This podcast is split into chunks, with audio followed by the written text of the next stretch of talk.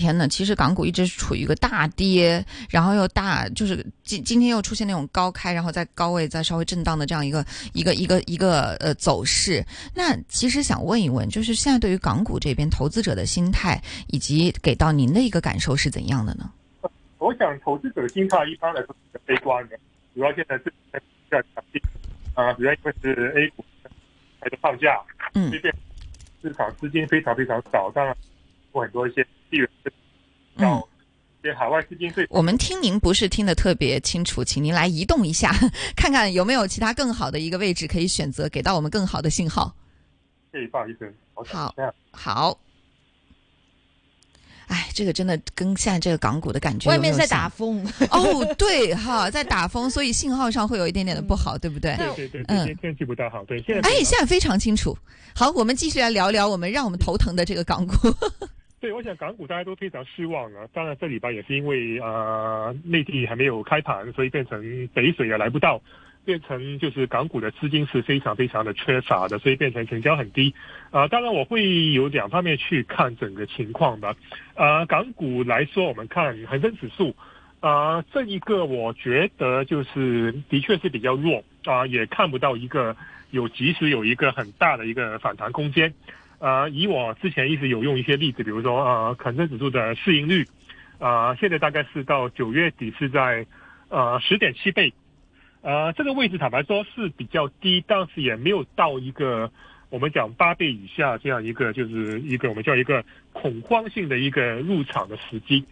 所以变成我觉得指数要反弹，就是从资金面来看，从整个估值来看，啊、我觉得真的是呃可能是比较悲观的。啊，但是我觉得个别的一些的行业，个别的一些的类别，我觉得其实在呃九月份其实是有一些明显的反弹的。这我举个例子，我们公司也有一档什么呃高股息的 ETF，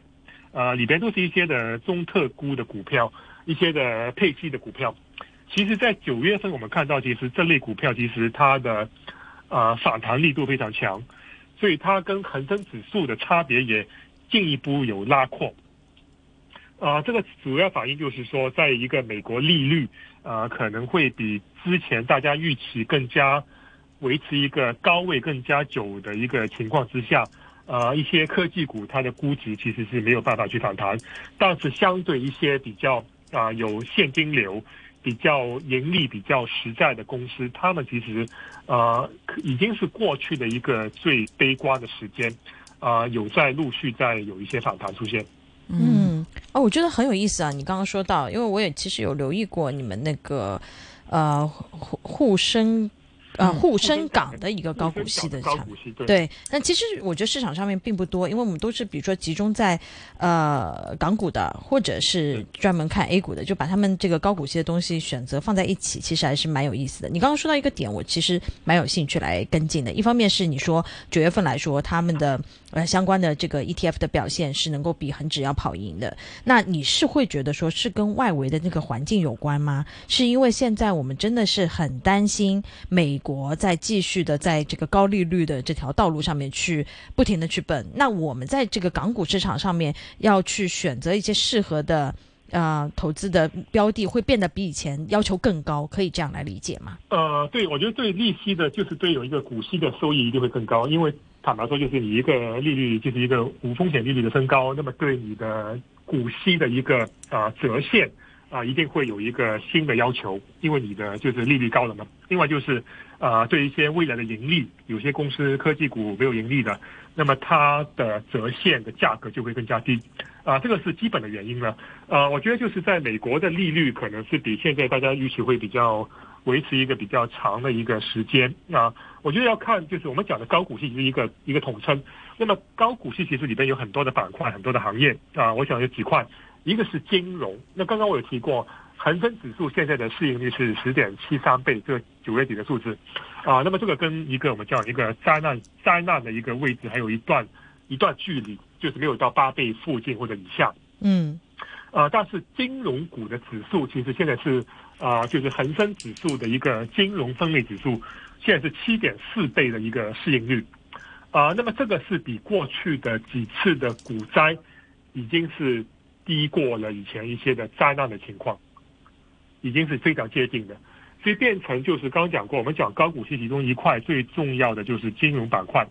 啊、那些可能是一些中国的银行股、一些证券股、一些保险股，呃，可能我们还看不到一些基本面的大改善，但是那些公司它的市盈率很多只有三倍、四倍，甚至三倍也不到，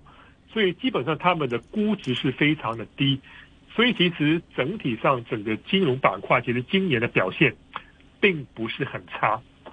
所以也变成为什么刚刚讲过九月份其实看到其实恒指在下跌，但是那些我们讲的高股息板块它在上升。另外一个就是能源，因为能源股其实在过去几个月啊、当然这两天有一些的回调，但是在今年年初到上个月的这个月的月中啊月月初。啊，其实能源股的表现是非常非常强劲。啊，在香港我们看到一些大的能源股，像中国石油，其实今年是在恒生指数里边其中一个表现最好的股票。啊，那么这个也反映就是未来大家对这个啊有有点特别，这个我也可以分享一下。啊，因为一般来说我们讲就是当美国的利率上升，当美元上升，那么原材料是下跌的，或者大宗商品价格是下跌的。啊、但是这一波我们看到，就是在美国利率不断上升，美元指数不断上升，但是但是油价其实并没有下跌。啊、这个我觉得也是反映了，就是大家对未来的一个新的一个全球的形势的一个判断，就是一些的产油国、一些的资源的拥有的国家，他们已经不愿意将他们的就是资产用美元去定价，所以变成美元上升。他们并没有相应去下跌，所以这也解释为什么现在看到像呃俄罗斯、像沙特阿拉伯，他们就是要减产，他们不希望就是它的价格是跟随美元变动，这个我相信是一个大的趋势。哦，这件事情好 interesting 啊！就你刚刚说到两点，我也是想在这边跟大家提醒一下。但刚刚为什么八倍的那个恐慌性入场对于恒生指数这么重要？或者你提到的金融板块，它其实已经跌跌过了 P E，跌过了八倍啊。嗯，其实是因为以前你来我们做节目的时候有提到过这个点，而且当时我们也是看到一些报道在 cover 您的这个观点的时候，印象很深刻，就说当时是很指一个非常值得进入的一个点。事实证明你当时的看法，对，十月份吧，那时候其实去到八点八点二六倍，对对，没有没有到八倍，没有到八倍，OK，我就蛮记得那个点的。对，那这个是一个为什么就是我们现在还是可以看一下这个相应的板块是不是和呃蛮值得大家去留意的，尤其是你说到的金融和原材料那一边。那其实原材料那边我也想跟进一个点，就是刚刚我刚刚包括我和丽丽也在聊，就是说一个是美元指数的一个急升的一个情况，然后呃股呃就是美股包括他们的这个美债方面，其实都在就感觉那个钱都在往美元自己本身跑。对，但是你刚刚也说到油价的这个问题，就是油价其实之前是去到过九十多块，然后跌下来的，但就是就是现在，但是还是在高位嘛，对吗？所以这个这个是你认为说。它为什么这个市场其实已经有一些非常根本性的一个变化，甚至是牵涉到油价的定价权的一个变化？这个事情，呃，你觉得对于市场接下来的一个影响会是怎样的？呃，我觉得接下来就是说，变成你美元的升升跌跌，可能对油价的关系可能影响当然会有了，但是没有以前这么大。就是说，很多的新市场，他们也希望有能够拿回这个自己的一些的资产的定价权，因为一一向以来就是当美国要要收水、要加息，然后就是。我们就要去收割一些新兴市场，但是现在有更加多的一些有拥有一些实物资产的国家，他们已经不愿意被收割。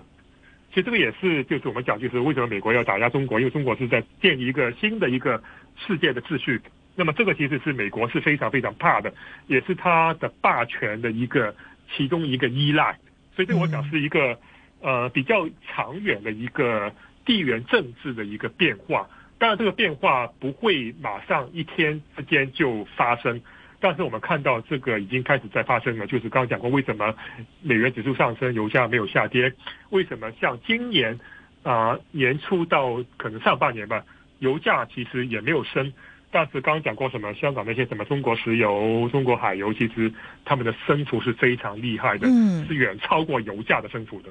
哎，对我其实一直没有看明白这件事情。你今天某些程度就解答了我最大的一个疑问，哎，就是为什么我们的中海油、中石油升的这么好？对对，所以这个就是我们讲为什么我们这个高股息，我们其实今年到九月底，我们的总报酬还是有十四个 percent，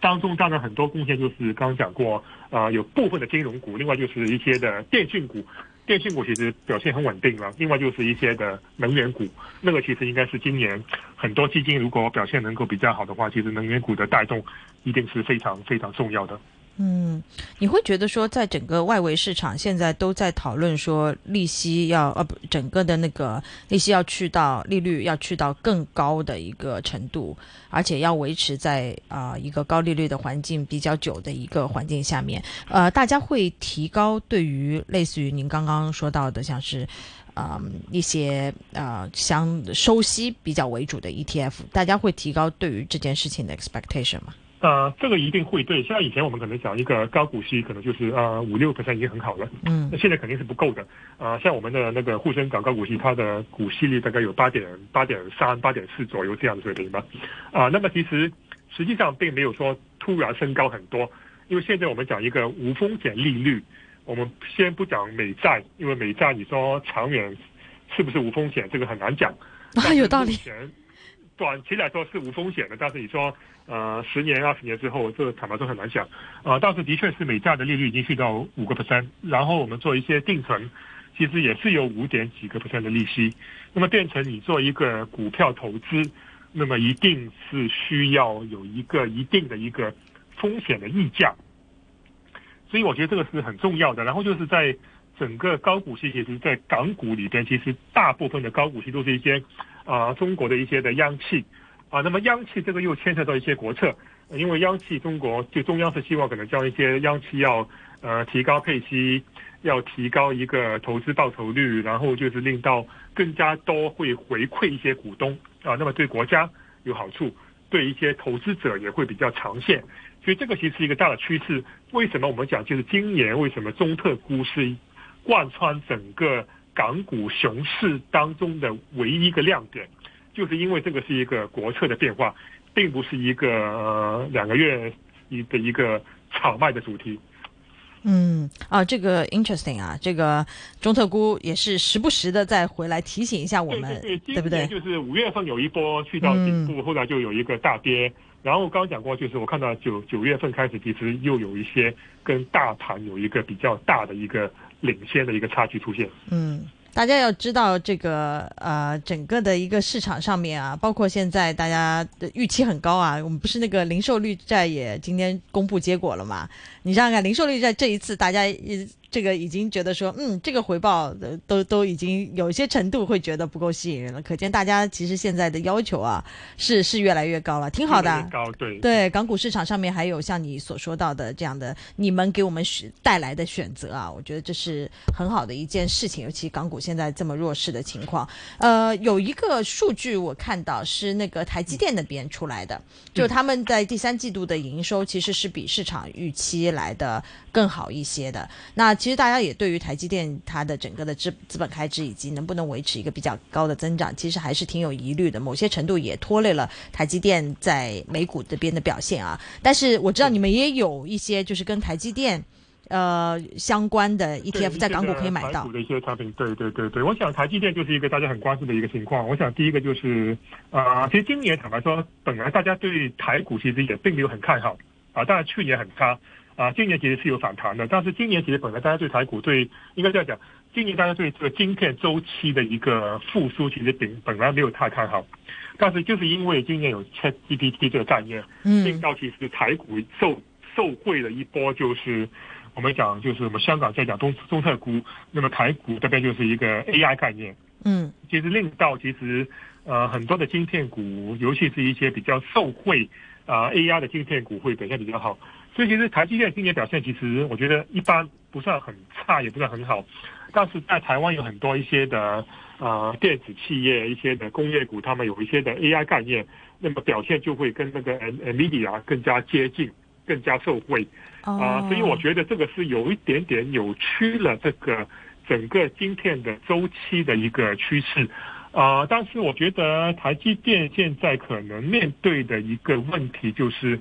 啊、他们要在不同地方设厂，在美国那边的成本非常非常高，然后这个效益也非常的低啊、这个我想是大家对一些的啊、台积电，甚至对一些的晶片股的估值是有一些啊、犹疑的一个原因。就大家突然发现，在就是中国的这个所谓的便宜量占的这样的一个 环境并不多，是吧？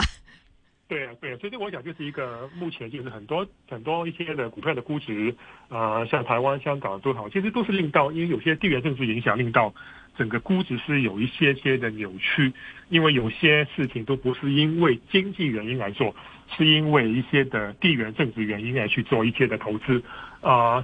这个会有影响，包括刚刚讲过港股为什么成交这么多这么低，嗯。也是因为很多的美资他们要被迫啊、不能投某些公司，甚至被迫撤走啊、那么对港股的资金的确是带来一些影响。但是我觉得港股我也不会觉得太太太悲观，因为始终当当你的营收能够慢慢的复苏、慢慢的上升，啊、早晚其实资金还是会回来的，因为资金也是很聪明的。嗯当然，现在就是因为资金又少，然后表现又不好的话，当然这个资金会更加逃走的情况会出现。嗯嗯，我觉得你刚刚说到的也是我们在中环观察到的一些很现实的一个情况。的确啊，以前我们都看到很多外资行啊、呃在香港这一边，呃，不停的在扩张，然后也是非常大力的在发展亚洲、发展中国业务。但是最近我们身边，我我自己身边也看到非常多的朋友是说啊、整个就是关闭了业务，然后或者是离开香港。其实这是真实发生的。很多团队真的都基本就解散了。但所以这件事情是对我们的成交有影响的，但是我也知道我们那个港交所还有政府正在努力，对不对？然后现在政策越来越多，对会有更多的政策，他们在在开会了啊，再有更多的好的消息，打风天可以上班了，嗯，然后最终就是你公司的盈利能不能够上升，能不能够为投资人带来赚钱机会。我觉得只说要这得太好了个底层底层做好的话，其他都是一个配套。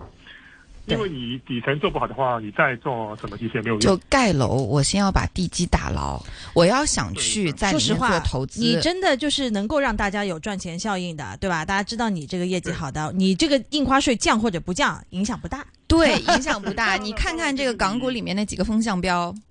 对啊，这这让你赚，你本来本来很好的话，如果能降的话，更加可以刺激成交。也是也是但，如果你本来都不好的话，你再降，当然我就坦白说，单独靠降是没有用的。但是我觉得，就是全世界的一个趋势都是减的话，我觉得应该还是要应该要低一些的。嗯，来听一下我们业内人士的呼声啊，我也是同意的。好啊，那谢谢时间关系，好，我们们跟这个方静就讨论到这里吧。好，非常感谢您给我们的分享下次再，聊周末快乐，谢谢，嗯谢谢，拜拜拜拜。拜拜。真的，其实说到很关键的一个点，就是我们给太多的政策，给再多的这个，你这个事要好，你企业要赚到钱，让大家看到有希望。对，说白了还是企业的问题。那企业怎么来赚钱呢？这个水活起来，对吧？我们流动性给起来，然后整个呃市场的积极性、活跃度给调动起来，那这个就要看企业能不能创造更多的对于市场有用的这个价值了哈。那今天跟这个吴方俊讨论暂告一段落，我们接下来呢是一段财经新闻，新闻之后我们易线金融网会跟大家再继续聊聊。